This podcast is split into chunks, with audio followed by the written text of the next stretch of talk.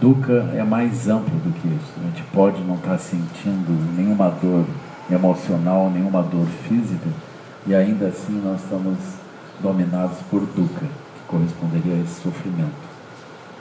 Um dos sintomas de Dukkha é o fato de nós transmigrarmos. Então, a transmigração é um exemplo perfeito disso o Buda ele vai lembrar também, quando ele vai descrever 12 anos da educação dependente, ele vai lembrar que nós transmigramos indefinidamente. Né? Então nós estamos condenados a uma transmigração. Então isso é uma das características de Dukkha. É o fato de que nós construímos realidades, essas realidades elas se tornam uh, totalmente uh, totalmente dominante sobre a nossa mente, sobre as emoções, sobre tudo que a gente possa pensar.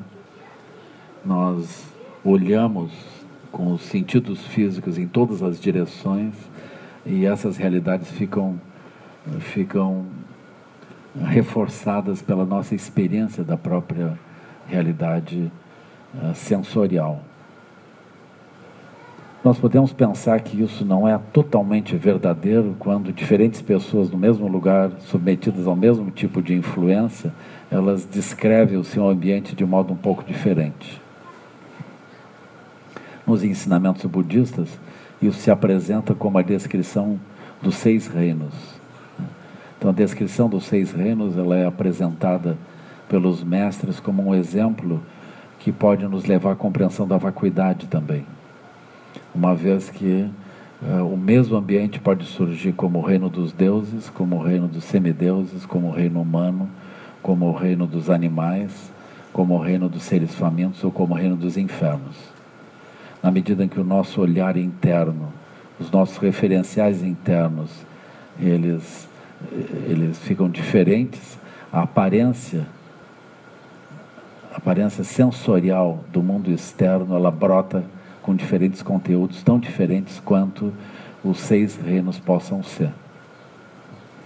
Então, isso, ah, só a contemplação desse tema poderia nos levar a, a compreensões muito profundas, como a compreensão da vacuidade das aparências e também a compreensão de como as aparências podem surgir.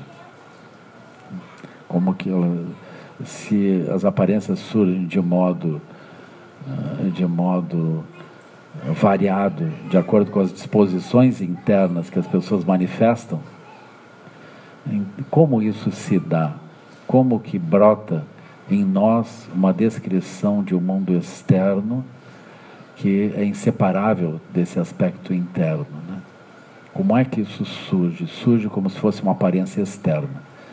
Então esse tema é um tema muito interessante, né? não apenas o fato de que as aparências elas são vazias daquilo, elas dependem dessa estrutura interna, mas como essa estrutura interna consegue surgir na, na aparência uh, que ela adquire. Né?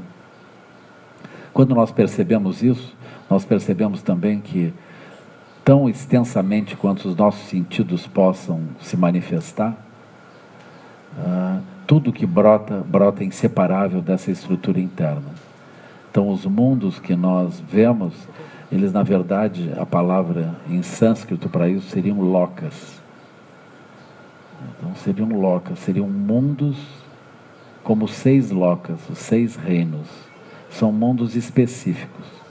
Na verdade, nós não temos seis locas, nós temos um loca para cada momento de cada ser, não apenas os seres humanos para cada ser senciente.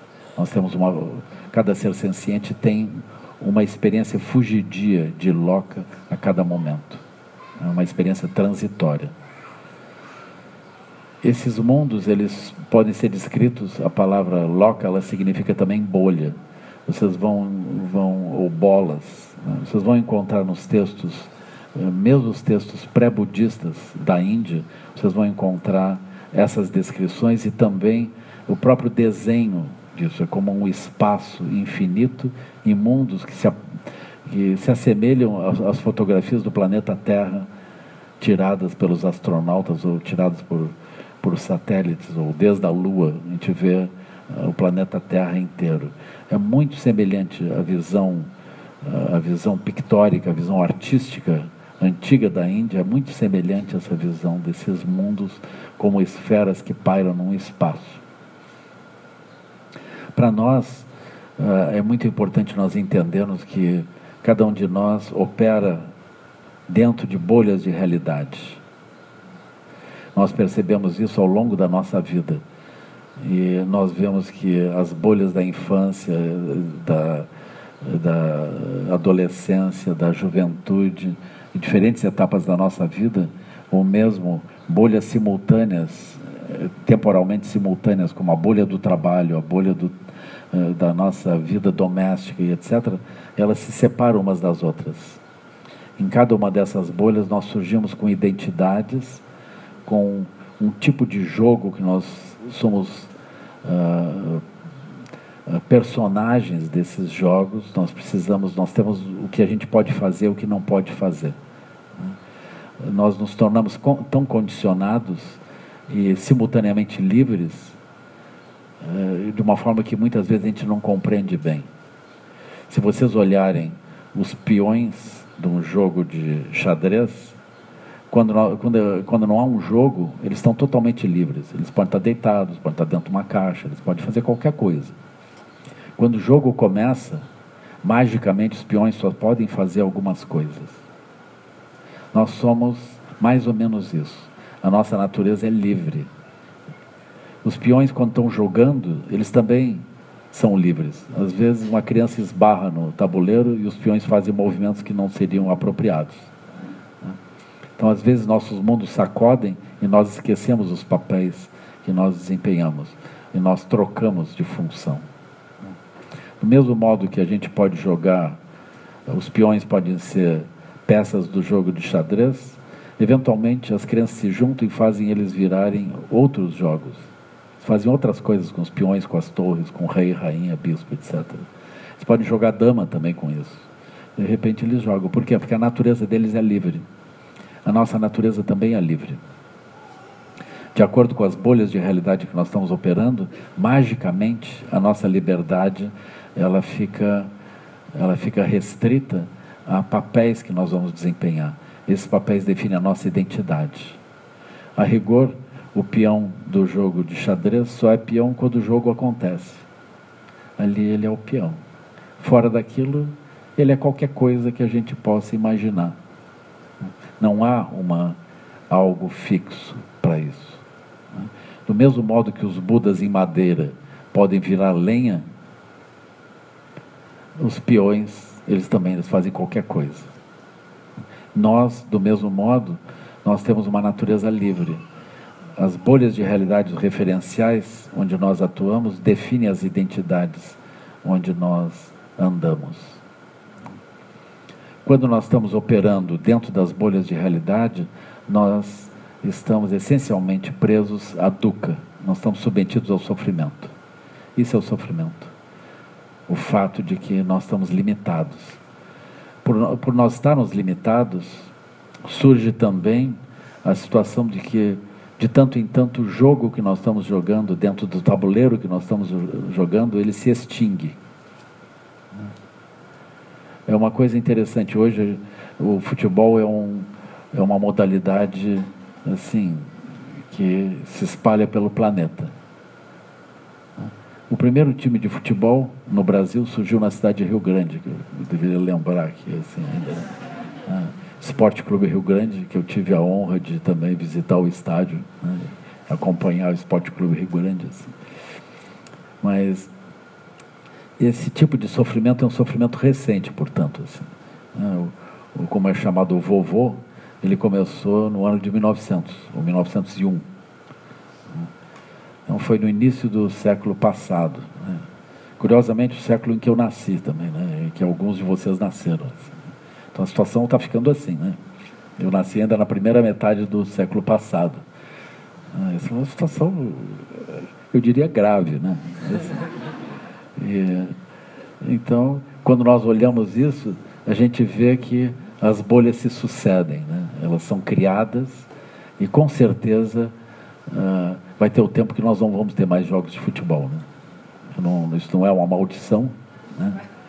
Também não é uma aspiração, é simplesmente uma contemplação da inevitabilidade das coisas. Assim, né? e, uh, se nós olharmos as Olimpíadas que passaram agora pelo, pelo Brasil, né? nós vamos reconhecer que tem muitas modalidades recentes, assim, algumas modalidades estranhas, né? modalidades que a gente não suspeitava. E mesmo agora nas Paralimpíadas, então, eu acho que todas as modalidades das Paralimpíadas são um pouco curiosas, assim, são inusitadas, né? E, então, isso são as bolhas de realidade. No meio dessas bolhas de realidade, a gente encontra os atletas, sim, irados, cheios de energia, né, capazes de fazer coisas impensáveis, assim, inacreditáveis, né, superando os obstáculos, superando suas próprias marcas né, e se preparando para a transmigração. Aqueles que vêm à sua última Olimpíada vão transmigrar, eles vão ter que fazer outras coisas. Né? A transmigração é inevitável. Então esse é um ponto muito interessante assim. Então nós nos construímos de um certo jeito, dentro de cenários de um certo jeito, depois nós temos que nos reconstruir. E vamos indo, e vamos eh, nos construindo e reconstruindo, construindo e reconstruindo. Né? Assim. Aí vocês veem ah, figuras históricas que parece que são que são assim eternas, elas vêm e existem de um certo modo e cessam. É inacreditável isso. Então, essa é a transmigração. Todos nós estamos submetidos a isso. Nós não encontramos o nosso verdadeiro papel. Não há um verdadeiro papel. Não há um verdadeiro papel. A multiplicidade dos papéis que nós fazemos exerce ou aponta para a natureza verdadeira nossa. A nossa natureza é uma natureza livre, ela é luminosa, ela constrói realidades. Isso é o nosso verdadeiro papel. Esse papel nós não conseguimos escapar. A gente tenta, como um artista de teatro, nós tentamos nos identificar com algum dos papéis, mas não é possível. A gente não consegue se identificar. A, a peça sempre termina. E mesmo que a gente se apaixone pela mocinha da peça, aquilo não vai funcionar assim. Ainda que aquilo funcione por um tempo como uma outra peça uma meta, uma meta peça num meta cenário, aquilo de modo geral termina também. Eventualmente a mocinha envelhece né? ou engorda, aí a situação é gravíssima. Né? Aí tem o, o herói também, né? fica de cabelos brancos, se encurva e, e não serve mais como herói. Então nós trocamos de papéis, inevitavelmente assim. Né? Esse é um ponto super interessante, né? Quem vive mais tempo uh, e está tá submetido à influência da Rede Globo, então a pessoa vê as meninas entrando no papel de coadjuvantes, depois elas viram as mocinhas da novela, depois elas vivem as senhoras da novela, depois vivem as vovós da novela, depois elas vivem, vivem as bruxas da novela, depois elas vivem as, as grandes divas que fizeram não sei quanta coisa, depois elas morrem. Assim. Então é interessante ver uh, os atores, eles passando por isso. Né? E eles também são convidados para diferentes papéis. Eles vão transmigrando o tempo todo, vão transmigrando.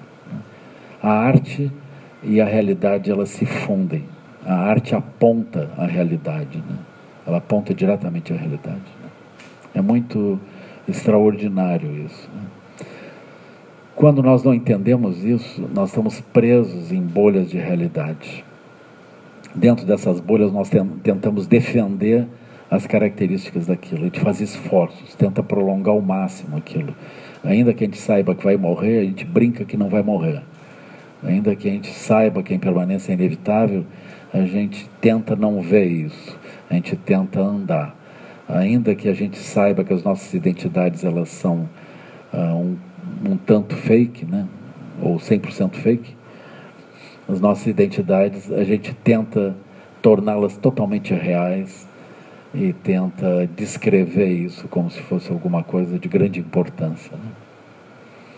Então, na medida em que nós passamos por essa situação, tentando segurar aquilo que é transitório, o sofrimento é inevitável.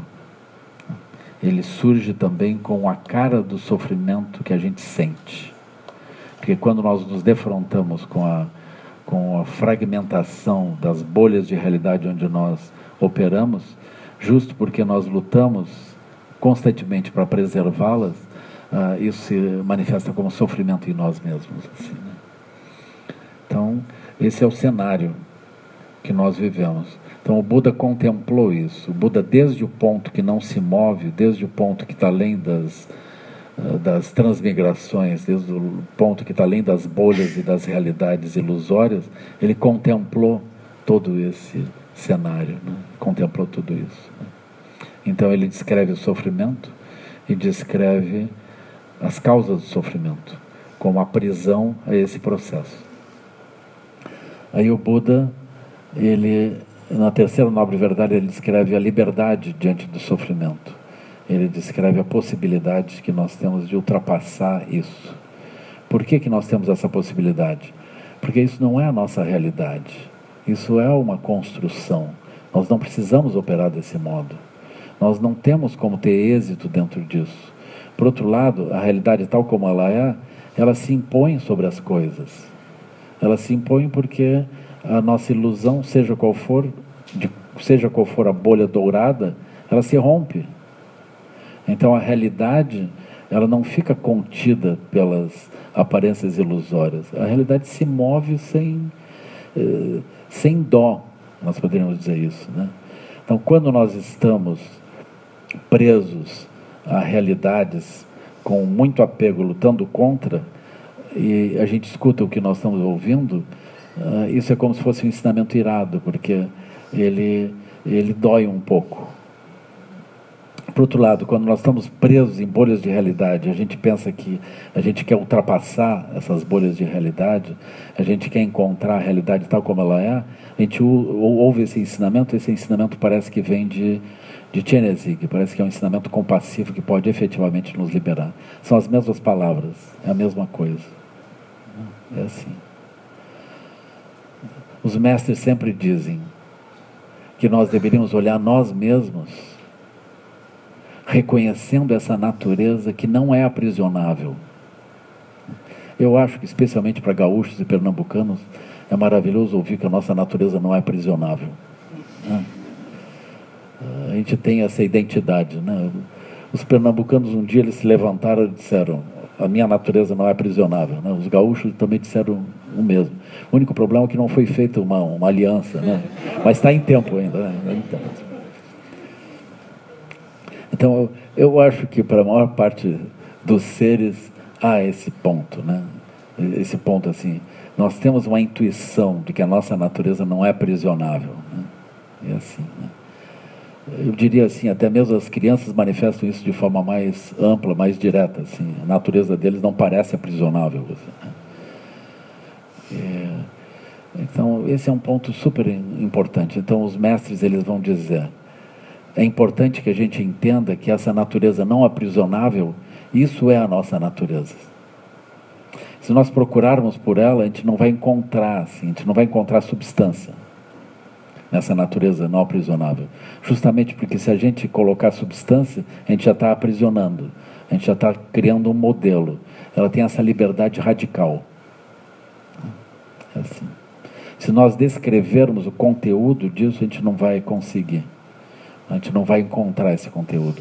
O próprio Buda, ele diz: quando eu atingi a iluminação, eu não encontrei nenhum nada que pudesse servir de referencial artificial. Quando nós estudamos Prajnaparamita, a gente vai entender que na vacuidade não há forma, sensação, percepção, formação mental e consciência. Não há olhos, ouvidos, nariz, língua, tato e mente. E não há também as categorias de ensinamento essa natureza livre, ela transcende os próprios ensinamentos. Então, por exemplo, nesse aspecto profundo da nossa própria natureza, esse aspecto não não aprisionável da nossa natureza, não há sofrimento, não há as causas do sofrimento, não há liberação do sofrimento e também não há caminho para a liberação do sofrimento. Nós estamos livres do próprio budismo. Então vocês se alegrem. Vocês podem entrar no budismo e no fim vocês se livram disso. Assim, né? Eu considero isso completamente tranquilizador. Assim, né? Maravilhoso. Né? Eu também confesso para vocês que quando eu entrei assim, de fato no budismo, o que me deu tranquilidade em entrar foi o fato de que eu vi a porta de saída. Na época eu tinha uma amiga que era astróloga, ela disse, os aquarianos são assim, quando eles entram em alguma coisa, eles já estão olhando qual é a porta de saída. Né? Eu acho que isso é um, talvez seja verdadeiro. Assim, né?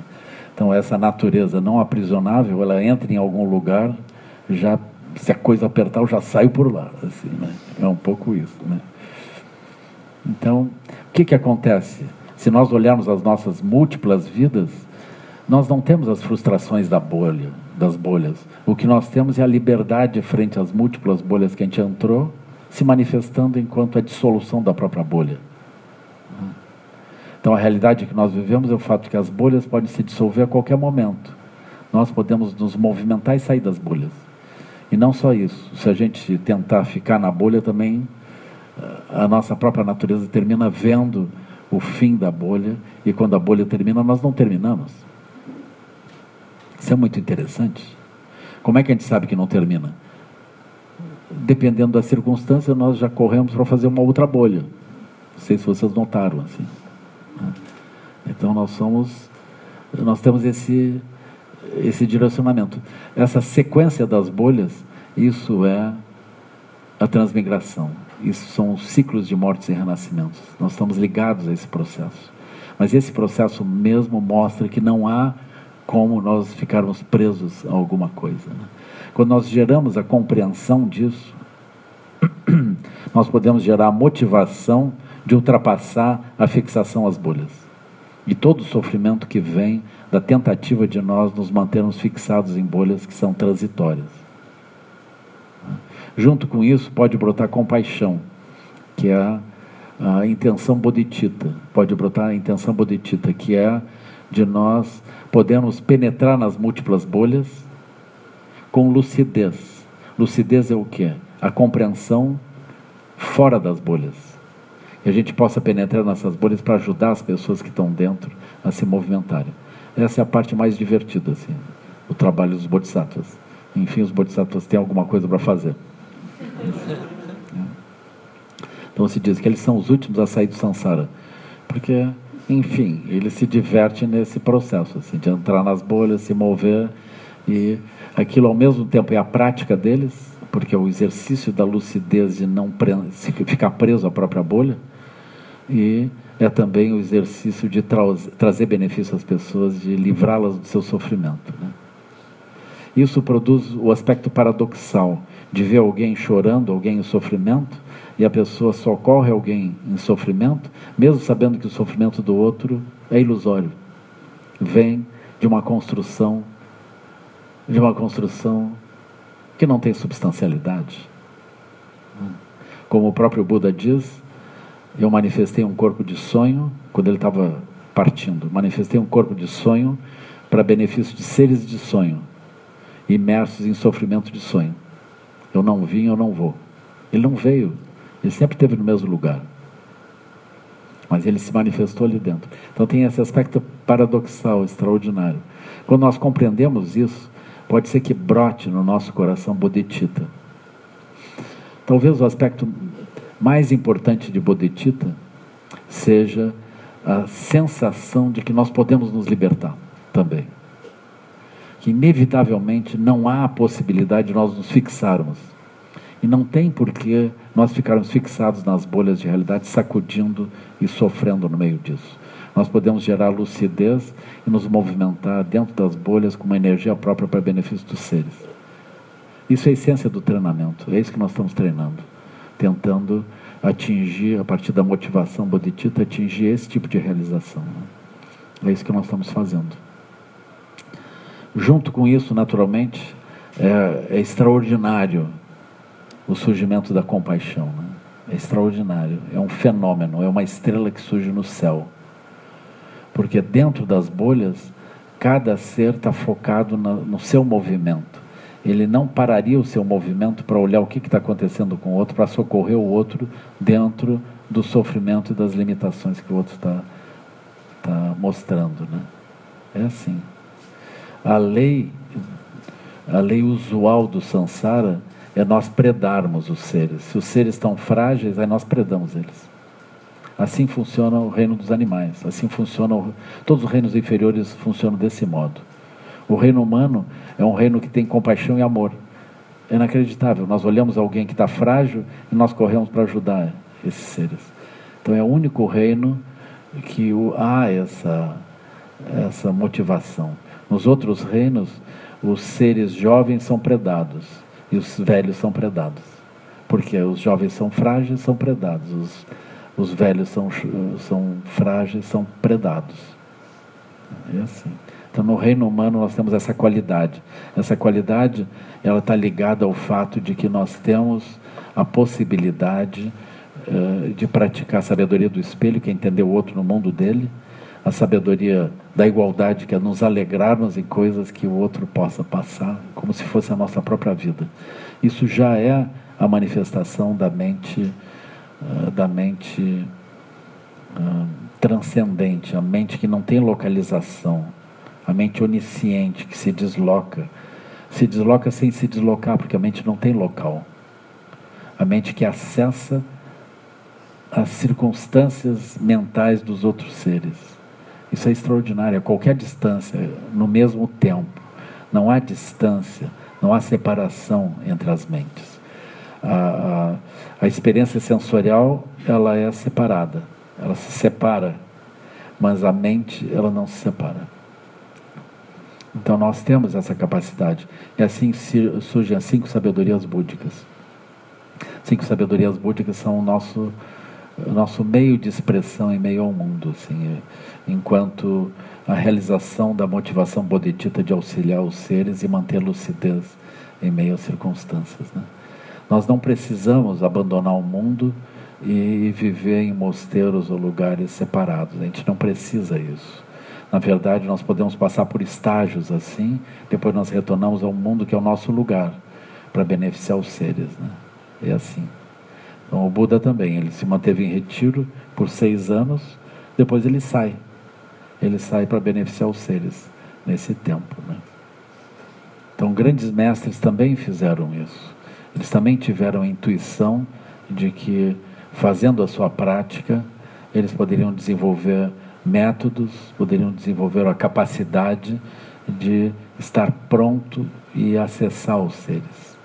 Quando nós desenvolvemos a, a a motivação bodhicitta e começamos a desenvolver algum tipo de habilidade, a gente percebe que não só a lucidez é importante, como a conexão kármica com os âmbitos dos seres. Então, tudo aquilo que nós passamos no mundo, que a gente já viveu dentro do mundo, começa a se transformar num tipo de néctar, em um tipo de remédio que nos permite uh, e nos permite curar as pessoas que têm karmas semelhantes. Então a gente entende as pessoas que têm uh, visões semelhantes a que nós manifestamos podemos penetrar nas bolhas deles, porque nós temos os códigos convencionais disso. Só que agora nós purificamos essas percepções e essas percepções podem se transformar então em remédio que vá auxiliá-los. Né? Agora, quando vocês olham isso, vocês deveriam entender que a experiência de cada pessoa, como, como, por exemplo aqui nessa sala, né?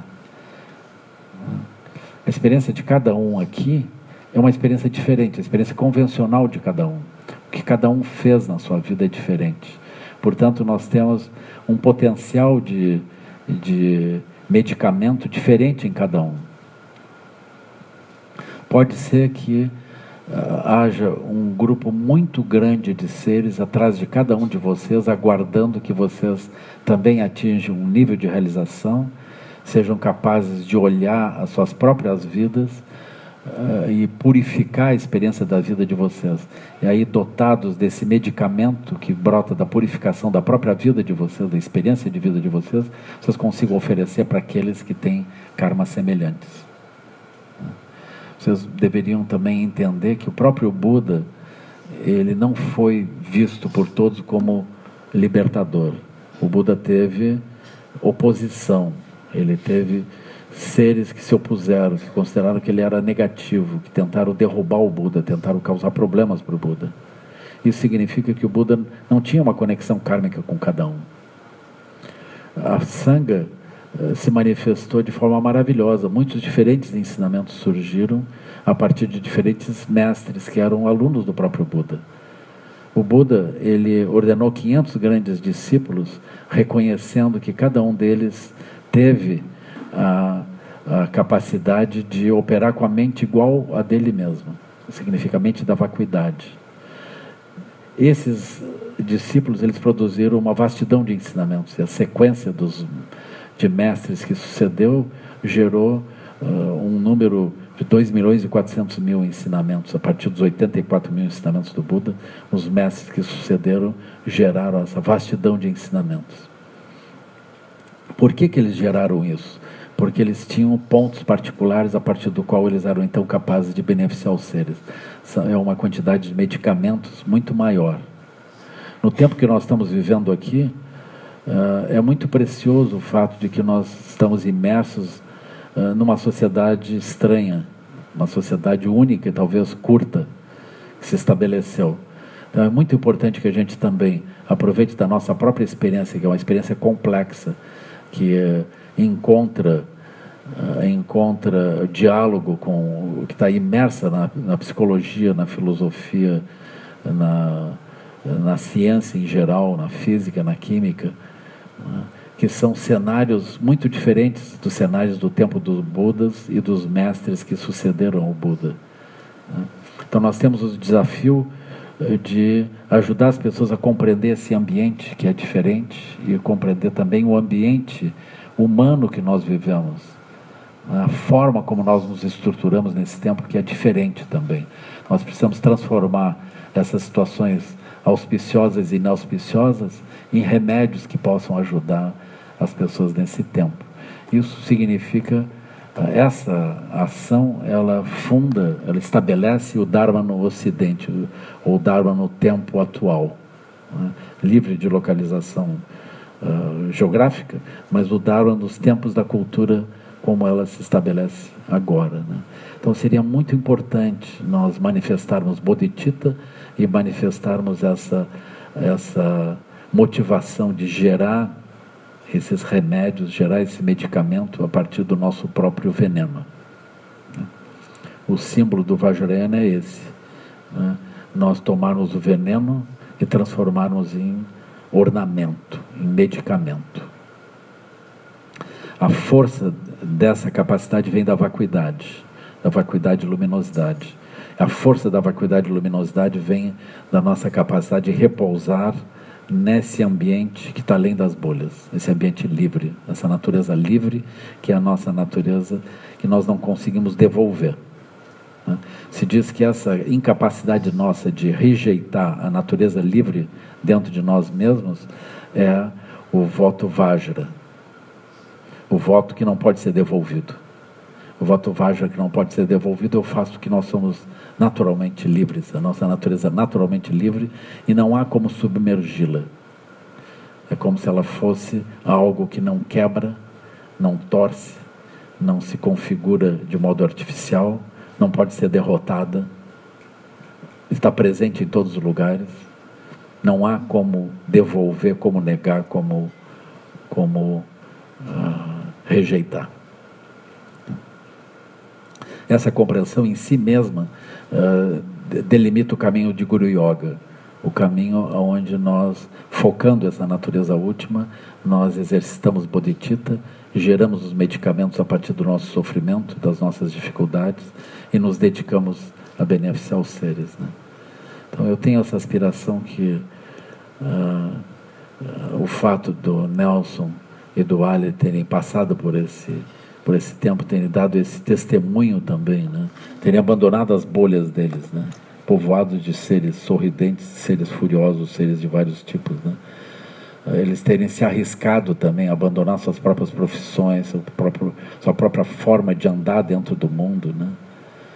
E também as relações afetivas elas ficam um pouco esmaecidas, elas ficam uh, prejudicadas, elas ficam distantes pelo próprio retiro, pela dificuldade de comunicação, pela, uh, pela abrangência da visão, ampliação da visão que retira a, a densidade das bolhas de realidade onde nós andamos. Né?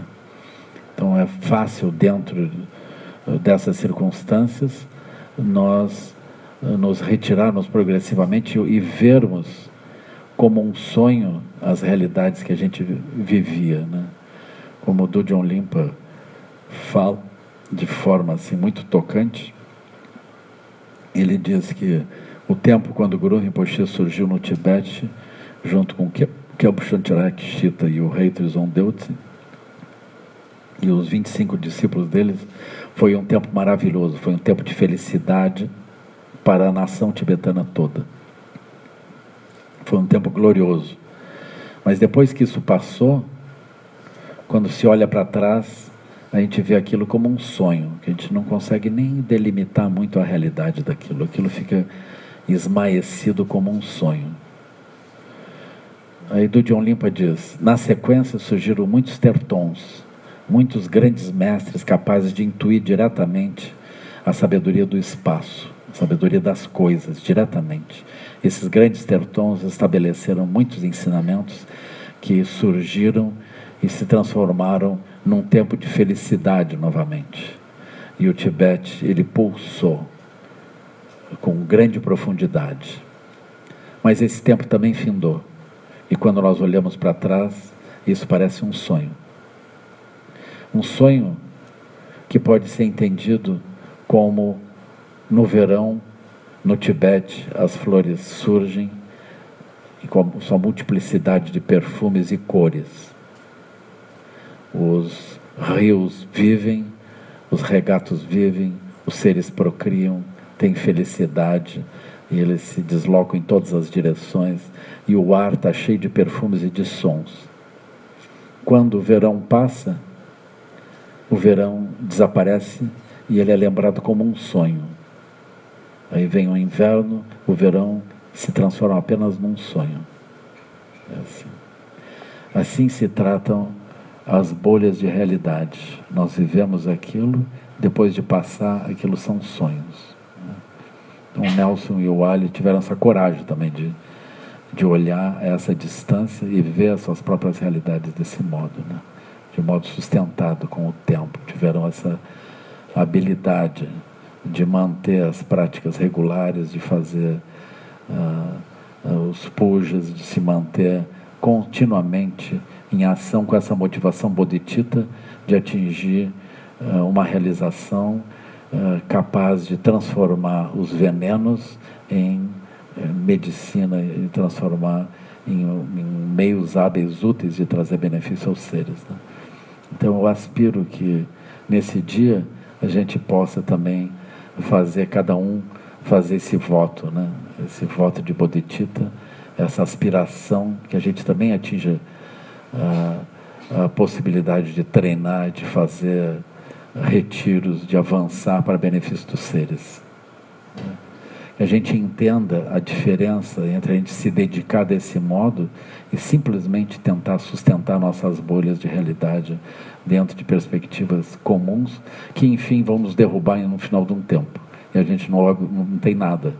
E depois a gente tenta reeditar essas bolhas com o cansaço, né? Um cansaço. Uma das coisas que acontece na passagem do tempo é que uh, lá pelas tantas a gente reluta a gente não sabe se quer reeditar as bolhas, mas a gente não sabe viver sem as bolhas. A gente, com certo amargor, reedita as bolhas. Mas elas não são mais a bolha da juventude, elas são um outro tipo de bolha, onde as bolhas não brilham mais tanto. Com o tempo, a gente olha para a nossa bolha, já aspira que a bolha termine e a gente termine junto com a bolha, assim, né? A gente não está com vontade nenhuma de olhar para frente e tentar, então no futuro eu isso, eu aquilo. Né? Assim. Quando eu for grande, eu isso, eu aquilo. Né? A gente não está mais com vontade nenhuma, assim, não tem mais ah, qualquer, ah, qualquer ilusão que brilhe. Né? No Zen se diz que os mestres só surgem aos 80 anos. Né? Porque nos 80 anos as pessoas não têm mais futuro. Então, esse é um ponto importante assim. A pessoa não vai dizer, bom, no futuro eu vou eu vou para a Austrália, né? alguma coisa assim. A pessoa está com 80, é melhor né, a pessoa pensar que a situação é grave, né? Ainda assim, né, eu tento me consolar. E outro dia eu vi uma, uma japonesa que ganhou o campeonato de natação aos 104 anos. Aí entrevistaram ela, perguntaram: Uau, você nadou desde criança? Ela disse: Não, não. Aos 80 anos eu tive um problema de saúde. Aí eles me recomendaram eu nadar. Eu comecei a nadar e deu isso. Então eu sempre fico pensando: aos 80 eu começo a nadar. Então aí tem tempo ainda, né? Mas é melhor pensar. Isso é bolha também, né? Assim, isso também é uma bolha, né? Aí, melhor é assim, não esperar os 80, começar agora imediatamente, dentro do possível, né? Purificar os nossos obstáculos e transformar isso em remédios, né? Por que, que nós vamos continuar intoxicados, doentes com o nosso próprio veneno? Nós temos esse poder de transformar o veneno em benefício aos seres, né? E o Buda apontou esse caminho, esses ensinamentos estão vivos. É muito extraordinário que os seres humanos né, eles, eles tenham essa possibilidade. Né? Se vocês olharem os macaquinhos aqui ao redor, né, como o Henrique notou, os macacos são primos próximos. Né? São pequeninhos, né? Tudo bem, mas carregam os filhotes, os filhotes têm apego a mamãe e papai, eles lutam pela comida, eles estão andando, eles visitam os praticantes, comem na mão dos praticantes. Né? Mas é como uh, naquele, uh, naquele, uh, naquela pintura zen que se tornou um clássico, né? Um monge desnudo olhando para a lua. E o pequeno templo dele ao lado. Assim. Ele foi assaltado né, por um, por algum jovem japonês daquele tempo, né? Assim, então vocês veem que isso não é um fenômeno brasileiro apenas. Né? Aí ele estava meditando, apareceu alguém. Aí ele disse, pegue o que você quiser. Aí o que, que ele, ele, ele quis? Ele quis as coisas que não importavam. Ele pegou alguns metais, algumas coisas e foi embora, feliz assim. Ele pegou as roupas do monge, o monge senta e olha a lua. Ele diz: Oh, que pena que ele não pôde levar a lua.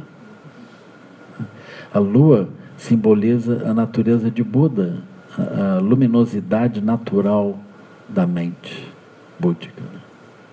Aí vem o ladrão e rouba o quê? Só rouba o que não serve, entende? Aí que ele pudesse levar também aquilo que, que era o tesouro que o monge tinha. Então, ele não levou o tesouro do monge, aquilo é um ladrão incompetente.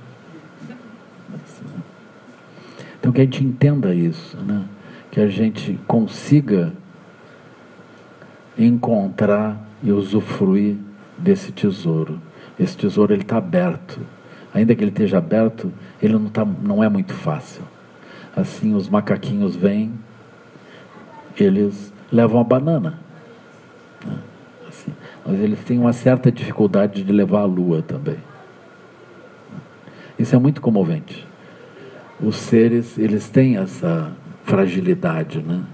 Eles têm essa dificuldade, mesmo seres muito próximos de nós. Isso revela a, a, a preciosidade da vida humana.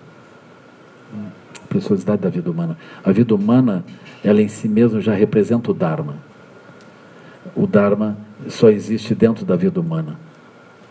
Ainda que o Dharma esteja presente em todas as coisas, com todos os seres, ele, ele, ele só se expressa, ele só é apontável a partir, a partir dos seres humanos. Então, seres humanos, eles são especiais nesse sentido. Então, maravilhoso que com a nossa ação a gente possa lembrar isso, possa se dedicar aos seres humanos. Todos os seres humanos têm essa natureza, eles passam pelo que nós passamos, eles têm a capacidade de atingir liberação. Então, que isso reforce o nosso voto bodhicitta, que a gente se dedique verdadeiramente a ajudar desde as crianças, que a gente ajude a criar um barco como o barco do SEB, onde a gente vai entrando e a partir disso a gente consegue avançar e ajudar os outros a avançar. Né? Vocês não olhem o SEB com um olhar sectário. Né? Talvez a gente não devesse nem usar nome nenhum, né? mas o, o grande barco da, da sanga, né?